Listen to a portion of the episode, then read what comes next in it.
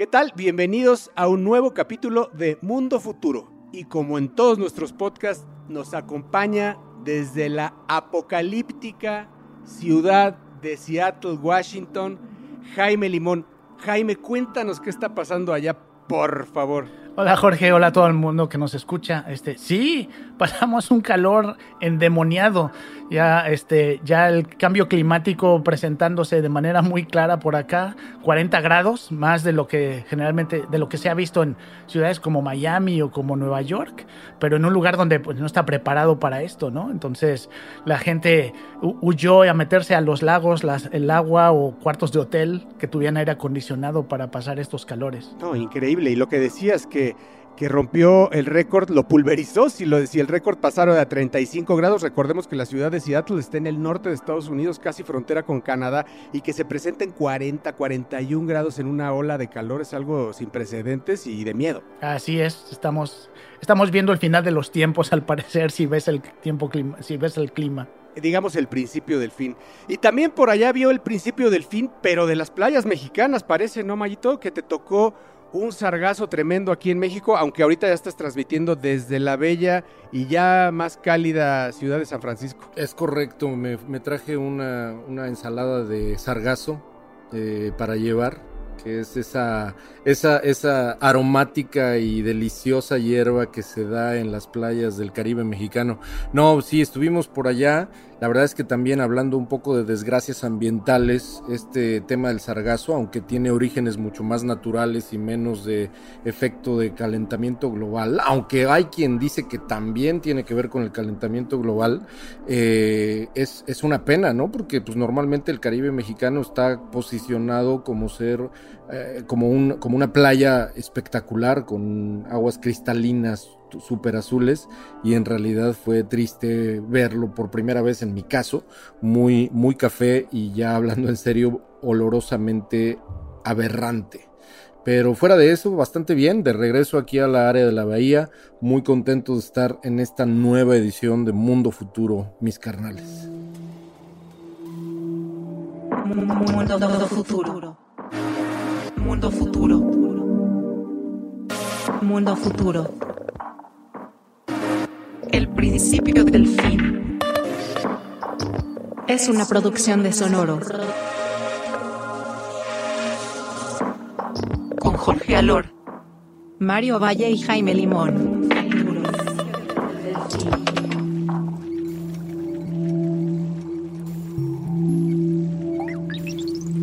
Pues bienvenidos, bienvenidos los dos y pues vamos a entrarle a los trancazos. James, ¿qué hay por allá? Bueno, pues una de las cosas que queríamos platicar el día de hoy con ustedes es eh, esta película que mucha, probablemente muchos de los que nos escuchan, si les gusta la ciencia ficción, seguramente han visto que se llama el Minority Report.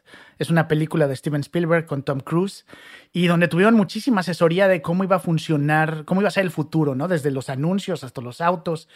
Y probablemente la parte que sonaba más de ciencia ficción de esa película estaba acercándose a ser una realidad, si no es que ya lo es, en cuanto al uso de inteligencia artificial por las autoridades para seguridad, pero viendo hacia el futuro, es decir, no los crímenes que están pasando o pasaron, sino los que van a pasar. Increíble que la película ya tiene, está cumpliendo 20 años.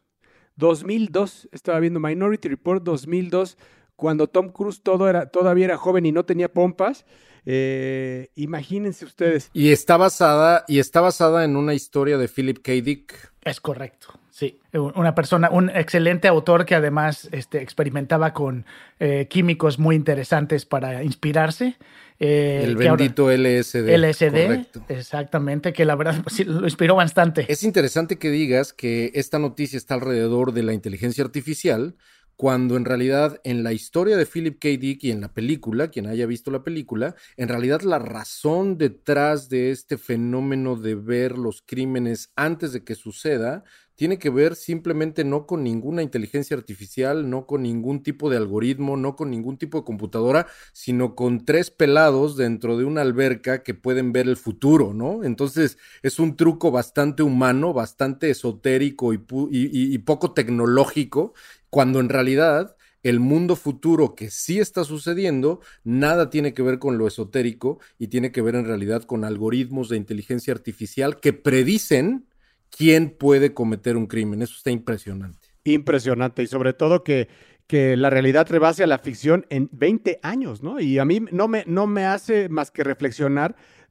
dónde, si hoy escribiéramos el guion de este podcast que estamos un poco prediciendo y lo más que podríamos avanzar es que en un futuro, claro que por una conversación, eh, eh, vaya, en algún chat, redes sociales, etcétera, incluso telefónica, se pueda predecir un crimen, hoy lo podemos contar, que es lo que en 10 años no podemos imaginarnos en ese respecto de la inteligencia artificial que pueda ser tan inteligente y tan analítica, tanto, tanto poder de procesamiento que podamos estar a ese grado vigilados está de miedo. Sí, y, lo que, lo que puedes ver, y les quería platicar un poco alguna de las, porque me puse a investigar, obviamente es un tema que a mí me llama mucho la atención, este, todo, eso, todo el uso de la inteligencia artificial, y revisando encontré varias cosas que la verdad yo no conocía, sobre todo este, que estas soluciones o esta tecnología de la que estamos hablando ya son servicios que varias empresas ofrecen.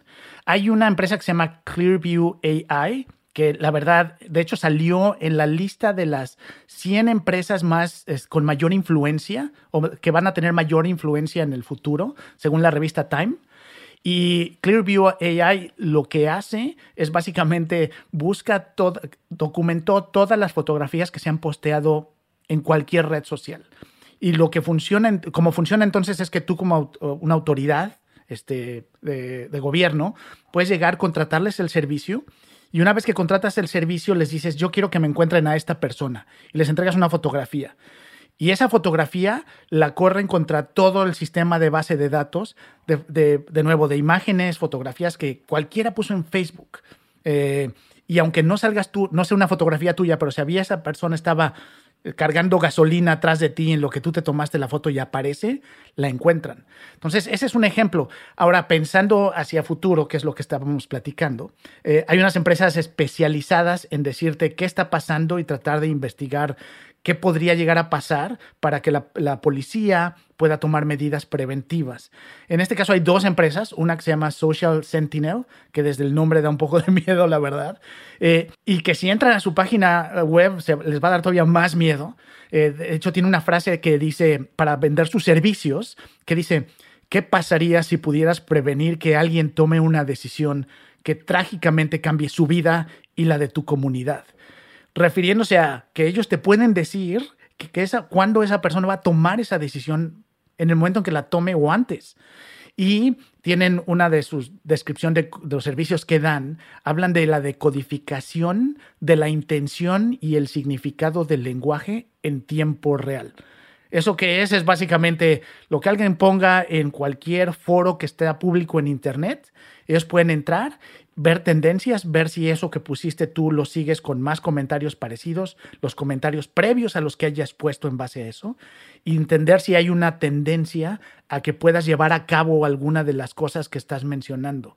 Y entonces identificar a esa persona en este caso, o por lo menos a un grupo de personas que puedan hacer, tomar acciones en base a lo que dicen en línea. Y me, me preocupa un poco el arranque de todo esto, porque pues al final va a ser una iteración de la inteligencia artificial entre saber, entre que sí y que no, pero evidentemente es lógico pensar que cada vez se irá siendo más certera, ¿no? Y que esto, eh, e, este tipo de, de, compañías, pues cada vez irán tomando más y más data y siendo más y más inteligentes eh, por medio del machine learning y, teniendo, al final nos lleva a ser, a la certeza absoluta de lo que puede empezar a pasar. No será las primeras veces, porque pues la primera vez podría tener errores muy tristes, pero eh, a, medida de que vaya iterando con los datos, pues se va haciendo mucho más inteligente y eso no lo había escuchado, la verdad yo no lo había escuchado y me pone los pelos de punta. Pero además esos, esos patrones ya existen, a mí me parece lo, lo, más lógico, esto que está diciendo James es de lo más lógico porque esos patrones de comentarios, veamos por ejemplo algunos de los ataques terroristas que han sucedido desgraciadamente en los últimos años en Estados Unidos, tanto en foros como en Twitter, como como en Facebook, como en videos en tiempo real o transmisiones grabadas en YouTube, las personas que cometen estos crímenes tienen ya una serie de eh, hábitos de navegación, comentarios, estructuración del lenguaje. Y esta estructura del lenguaje que puede ser aprendida y aprehendida con H por parte de estas empresas, son las que pueden captar justamente eh, a mí se me figura mucho, esto mientras estaba comentándolo James, se me figura mucho como cuando ves a alguien y te parece sospechoso, ¿no? Como cuando vas caminando en un, en el metro o en el, en el subway de alguna ciudad y te dicen, si ves algo sospechoso, por favor, repórtalo. ¿Qué es lo que te va a decir a ti que es algo sospechoso? Pues ya tienes una serie de patrones y de perfiles del comportamiento humano que te remiten a que algo no está bien, a que algo está sospechoso. Que le enseñes a una computadora a interpretar estructuras del lenguaje en comentarios en Facebook, en YouTube o en cualquiera de esto, a interpretarlo además de, la, de manera aleatoria e identificarlo, es por un lado aterrador, pero por otro lado es súper interesante. Pero está aterrador, porque imagínate eso, cómo puede cambiar tu conducta tu patrón de comportamiento o de, o de, lenguaje, porque imagínate que estás pensando que todo el tiempo una, ella, una inteligencia artificial te está midiendo lo que estás diciendo para saber si eso puede llegar a, a querer decir otra cosa que lo que estás diciendo, queriendo decir. Entonces, me, me, vuelve loco pensar que en otros, que hemos platicado en otros podcasts, que, que, que, no nada más te están escuchando, que no nada más te están, que te están viendo todo lo que escriben, lo estás leyendo, los mails, están leyendo el WhatsApp, están escuchando, están prendidos los micrófonos, eh, hay imágenes de vía satélite que ahora van a poder ver a 10 centímetros, las cámaras tienen face recognition. Hoy, o sea, la pérdida de la privacidad, el que vas a tener que andar derechito por la vida y ahora no cuidando sino tus actos donde vas, sino ahora lo que dices. Si yo tomo ahora mi teléfono, si yo tomo mi teléfono y sin, sin que esté prendido, yo digo la palabra CrossFit, CrossFit, CrossFit, CrossFit, la próxima vez que abra Instagram seguro me voy a encontrar con algo de publicidad alrededor de eso, ¿no? Es correcto. Para finalizar un poquito lo que estábamos platicando y de las empresas que les mencionaba, la última empresa que chequé es una empresa que se llama Zen City y City es una empresa israelí que le da servicio actualmente a 200 agencias de inteligencia o de autoridades en los Estados Unidos y básicamente lo que ellos hacen es tomar todo esto que platicamos ahorita de social media, y, pero encima de eso le añade reportes de noticias. Entonces checa los reportes en línea de noticias, checa también llamadas al el teléfono 311, que es parecido al 911, pero este, de otro tipo de servicios. O sea, recupera información no solo de social media, sino de otras fuentes para con todo eso usar ese algoritmo y poder estarle reportando a estas autoridades sobre tanto problemas que hay actualmente como potenciales. Entonces, de nuevo, estamos hablando de algo que salió en una película hace 20 años como puramente ficción, sobre todo esta parte, ¿no? De poder predecir, porque requería de magia, de alguna manera. Eh, y, la magia hoy la está este, trayendo la tecnología y está dando este, la posibilidad de, eh, de que las autoridades empiecen a detectar con suficiente tiempo, pero al mismo, pero de la misma manera el reto de, bueno, ¿y qué pasa si asumen que yo iba a hacer algo y no lo hago, ¿no? Que es el mensaje al final de la película. Exacto. Scary shit. Vamos a hacer esa, esa, esa, esa generación que todavía voy a poder presumir que en las juventudes podía haber dicho, ¿dónde vas? Oh, luego vengo. Bueno, ¿a qué hora llegas? Ya veré. Pues, pues, llego, yo llego, yo llego. Es increíble. Eso no, no, no, no volverá a ser, no volverá a ser.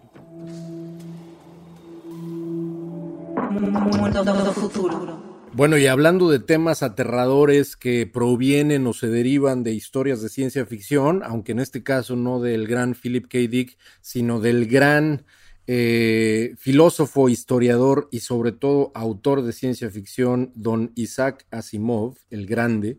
Eh, este tema de los robots, ¿no? Cuando recordemos que Isaac Asimov escribió toda la serie de Yo Robot y además de la serie de Fundación, los robots eran un gran tópico de sus historias. Eh, a, mí, a mí me lleva mucho esto que estábamos platicando de Minority Report, una historia y una película que fue anunciada o que fue filmada hace más de 20 años. Una compañía también que fue fundada, fíjense, en 1992. Boston Dynamics fue una compañía que se fundó, eh, que salió del MIT, ¿se acuerdan? Salió del MIT, hizo una especie como de spin-off del MIT, fue fundada por un señor llamado Mark Rybert y obviamente la idea de crear esta compañía era empezar a crear robots de entrenamiento militar, todo tema de defensa, etcétera, hasta que por ahí del 2013 Google, Alphabet, que ya era en ese entonces Alphabet en 2013, eh, a través de esa división llamada Google X, compra Boston Dynamics, ¿no? ¿Se acuerdan? Yo me acuerdo mucho y fue justo con la aparición de Alphabet, siempre creí que Larry Page y, y Sergey se querían dedicar a otra cosa, o sea, como que dejan un poco atrás, hacen este step down de Google para dedicarse a otras cosas. Y, agarran, el, primer proyecto que me, que me, acuerdo que agarran es Boston Dynamics, después agarraron también el,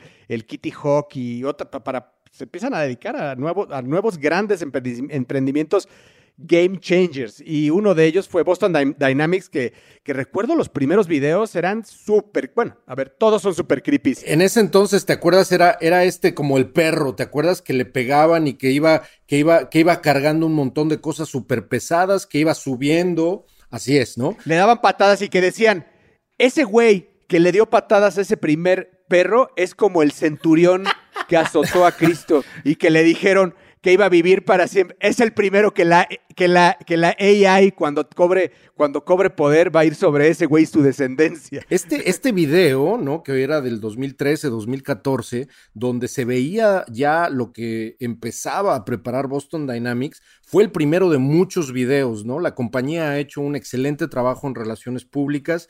Después acuérdense que SoftBank, ¿no? Ese banco japonés, esa empresa de inversión gigantesca, compra completamente, le quita a Google eh, el ownership de Boston Dynamics y luego llega Hyundai a comprarlo, ¿no? ya esto ya fue a finales del 2020. Lo de Hyundai, pero no sé si tú escuchaste un rumor que Google se quiso zafar porque había planes para los robots bélicos y, ya no quisieron entrarle a eso. No sé, fíjate, no sé porque la verdad es que Boston Dynamics comenzó como un contractor de, eh, de, las divisiones militares este, de Estados Unidos y acuérdate que también tenía mucho que ver con DARPA, ¿no? Que es la agencia de investigación de proyectos de, de defensa de Estados Unidos, DARPA, la, de, hecho, la, la, agencia mamá de Internet. Entonces, no, no, no sé qué tanto sea cierto, lo que sí es un hecho es que SoftBank llega y le quita prácticamente todo el ownership a Google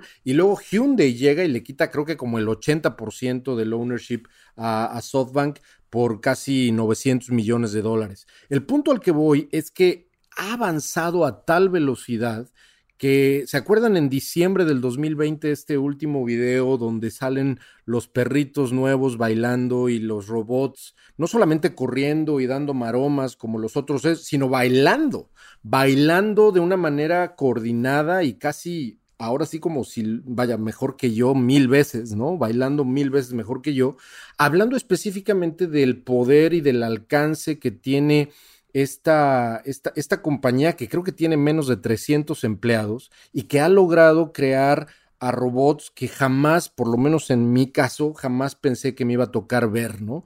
Evidentemente viene todo un tema de si esta automatización no nada más del movimiento va a ser seguida de la automatización de la voluntad, ¿no? Y ahí sí aguas, ¿no? Ahí sí a cuidarnos, pero específicamente para temas que tienen que ver con industria, con carga, con y hasta con entretenimiento, eh, la verdad es que es aterrador, pero al mismo tiempo muy interesante ver cómo de este robot que era el que soportaba muchísimas toneladas de peso, que se llamaba Big Dog, este robot que que, que, podían patear, ¿no? Y que hacía muchísimo ruido y que estaba lleno de cables, ¿se acordarán?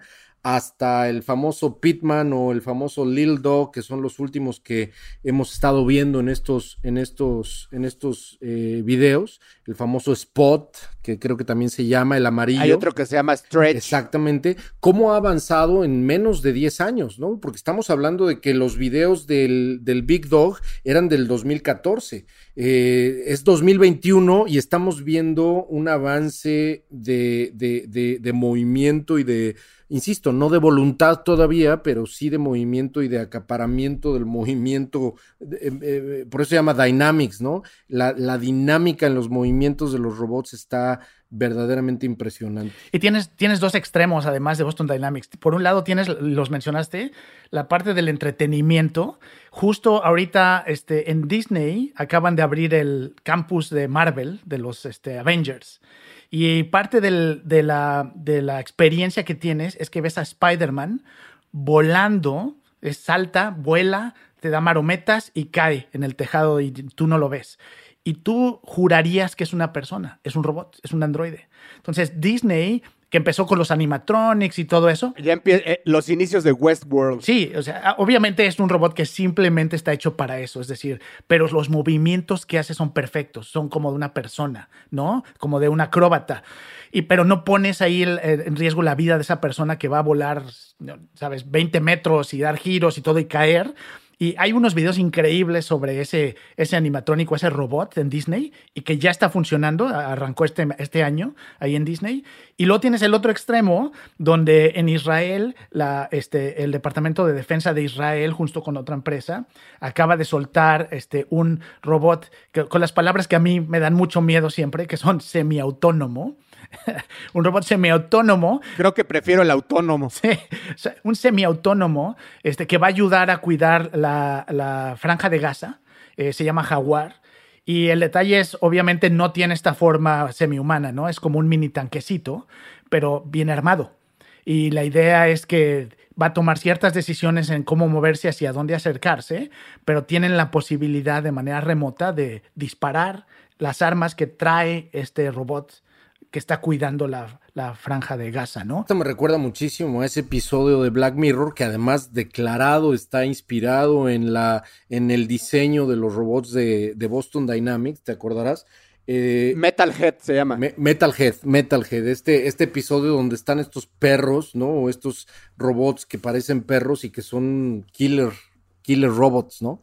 Eh, totalmente inspirados en, la, en el diseño del, del Little Dog y del Spot. A mí, a mí, una de las cosas que más me sorprende, ¿no? Desde el punto de vista científico y desde el punto de vista de cómo no nada más son robots programados, sino que les dan la suficiente cantidad de inteligencia artificial para que los movimientos que están haciendo Estoy pensando mucho en este video de baile donde salen, este video fue publicado en diciembre del 2020 eh, y este video demuestra justamente que los robots están teniendo un avance tremendo con respecto a, la dinámica y a la minucia del movimiento casi casi muscular, ¿no? Por lo tanto, yo creo que eh, por, por lo pronto Boston Dynamics no es que esté trabajando en algo, por lo menos publicado, que tenga que ver con inteligencia artificial y que tenga que ver con, entre comillas, algo de voluntad para sus robots, pero en donde sí la están rompiendo de una manera impresionante es a qué grado están logrando que el movimiento, la mecánica de los robots pueda servir el día de mañana para temas, olvídate del, del baile, sino para temas de ayuda a humanos, tema de carga, tema de rescate, situaciones que un, ser humano, más allá del ejemplo de James con Spider-Man, donde es efectivamente alguien que es, un robot que está hecho meramente para entretener, imagínense que la, el capability de estos robots a nivel dinámico, a nivel movimiento, se acerque a un superhombre, ¿no? O a una supermujer, ¿no? Que en ese sentido va a ser muy interesante ver cómo este tipo de robots puede dar servicio a la comunidad de una manera eh, autómata, si quieres, pero muy útil y poco antes vista, ¿no? Así los veo así los veo en un mundo futuro llevados hacia el terreno de la... Yo creo que antes de hablar de la guerra, estaríamos hablando de la vigilancia, ¿no? De la vigilancia y de todas aquellas eh, actividades en donde un ser humano se pone en riesgo. Ya lo dijiste tú, ¿no? Ya, dijiste en incendios, en rescates, en quizás en vigilancia de, bosques, ¿no? De, o sea, de, guardabosques, etcétera. Creo que ahí es donde, donde cobra sentido, pero en, temas de vigilancias, eh, de vigilancia en ciudades con el tema de inteligencia artificial, sin duda, sin duda, porque tú crees que Boston Dynamics nos va a revelar en qué está trabajando, por Dios. O sea, te pone, te libera videos de robots bailando, güey. O sea, imagínate, estamos hablando de que Boston Dynamics tiene más de 20 años haciendo cosas. O sea, imagínate lo que realmente está detrás de las cosas y lo que realmente tiene valor y que cuesta dinero detrás de Boston Dynamics. Muy, muy, muy interesante y, y friki. Muy friki. Muy friki, muy friki. futuro.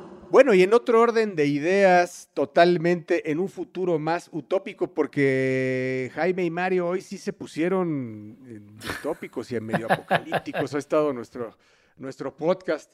Y ya me dejaron, ya me dejaron la parte romántica y pues, y, y contaminadora, porque voy a hablar de NFTs.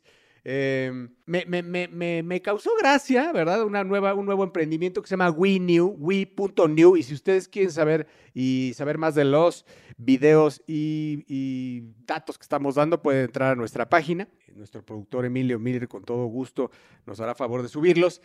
Bueno, pues esta, esta empresa que se llama We.new, me gustó que no, no, no, no solemos hablar mucho de las empresas como de los nuevos emprendimientos que están surgiendo, pero me llamó la atención que están tratando de sacar de lo digital a los NFTs, como por medio de unos marcos que puedes poner en la sala de tu casa. ¿Qué pones dentro de los marcos? La obra, en especial lo que ellos hacen, es que venden escenas famosas, deportivas, de los últimos años. Por ejemplo, y lo hacen vía subastas. Por ejemplo, eh, ahora está, viene una subasta de la victoria de Andy Murray en 2013 en Wimbledon. Entonces, tú vas a poder eh, subastar esa escena donde Andy Murray gana con ese passing shot eh, en la Copa de Wimbledon y esa la vas a poder tener en este marco que está increíble, que es una pantallita, yo creo que como de 12 pulgadas, eh, dentro de un acrílico, la verdad está muy bonita, y que se conecta para que puedas lucirla en tu sala, en tu despacho, en tu coche, donde quieras, y te puedas llevar para siempre la escena de Andy Murray en la victoria de Wimbledon. Me, me estaba comentando Mario fuera del aire que lo que él quería era comprar la palabra canta de la, de la carabina de Ambrosio y tener el NFT de Alejandro Suárez. Para las personas que efectivamente pertenecen a una edad completamente distinta a la que Jorge cree que nos escuchan. La palabra canta era un sketch del grandísimo y legendario Alejandro Suárez, hermano de Héctor Suárez, el cómico, pero Alejandro Suárez creo que era mucho más brillante y hacía un sketch en un programa mexicano llamado La Carabina de Ambrosio y ese sketch era la palabra canta. La palabra canta. Así es, para todos los que nos los escuchan eh, en, en, otras latitudes de Sri Lanka, eso no, no, están, no están entendiendo nada, pero, pero bueno, hablar de, hablar que bueno, pues le encontramos ya un twist, le encontraron un twist de cómo sacar de lo digital, que era algo de que los detractores no, Mario, los detractores hablaban de, pues, ¿cómo vas a tener algo que pertenece al mundo digital y solo vas a tener tu posesión en digital? Bueno, pues ahora ya podrás presumir que eres dueño, quizá mañana de, imagínate que puedas ser el dueño de eh, los 100 metros planos, eh, del de, de, cómo eh, Usain Bolt rompió el récord de los 100 metros planos. Del gol de Maradona de 1986 en el Estadio Azteca, ¿no? o la mano de Dios, por ejemplo, ¿no? Que ahí viene, ahí viene, ahí viene justo el futuro de esto, ¿no? Porque había empezado el NBA con el básquetbol, empezó con esto, que todavía siguen vendiendo los NFTs ya sabes, y haciendo también, como el mismo proceso que acabas, mencionar, que acabas de mencionar, este, We se parece, parece que ahorita está enfocado un poco en tenis, entonces seguramente la audiencia es a lo mejor un poquito más, está más disponible, probablemente tiene más posibilidad de comprar algo físico y ponerlo en su casa.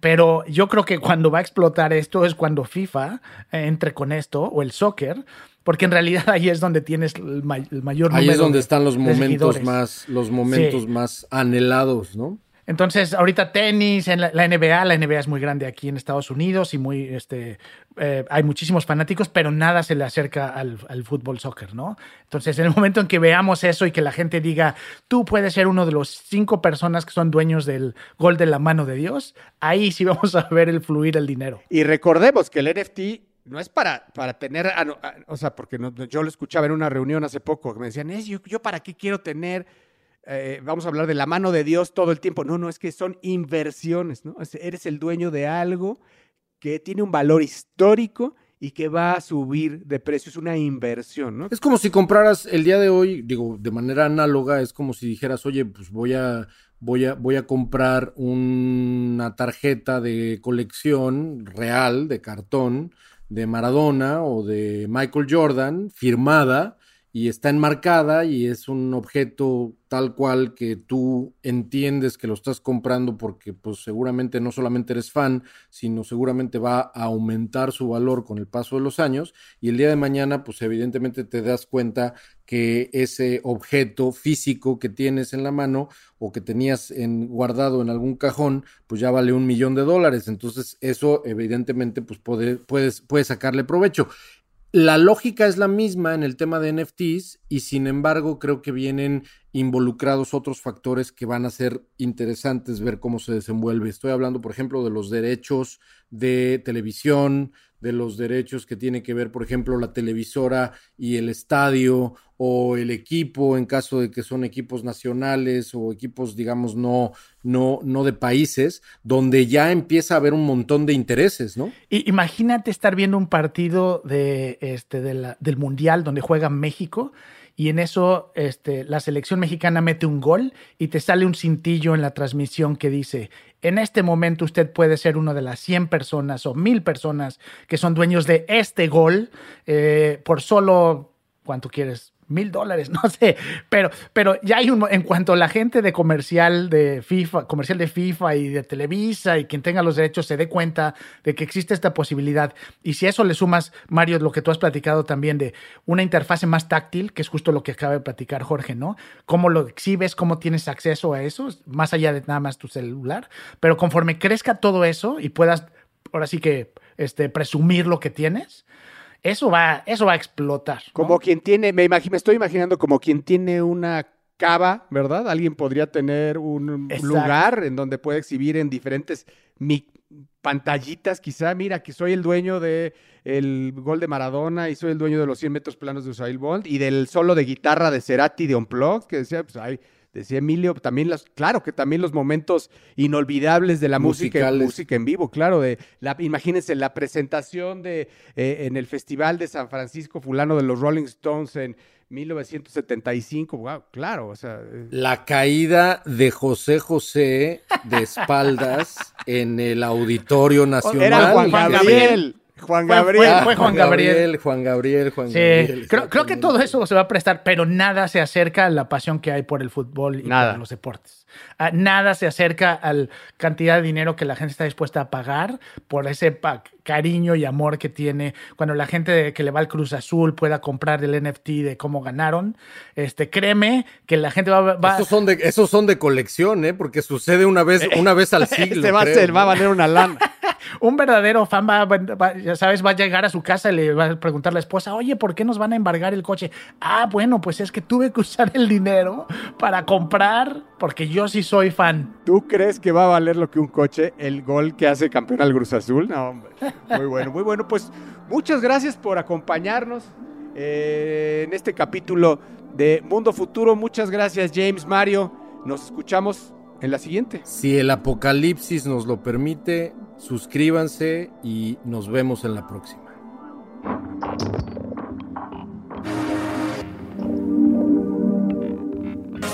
Mundo Futuro. Mundo Futuro es una producción de Sonoro. Suscríbete a Mundo Futuro en Spotify, Apple Podcasts o en tu plataforma predilecta de streaming.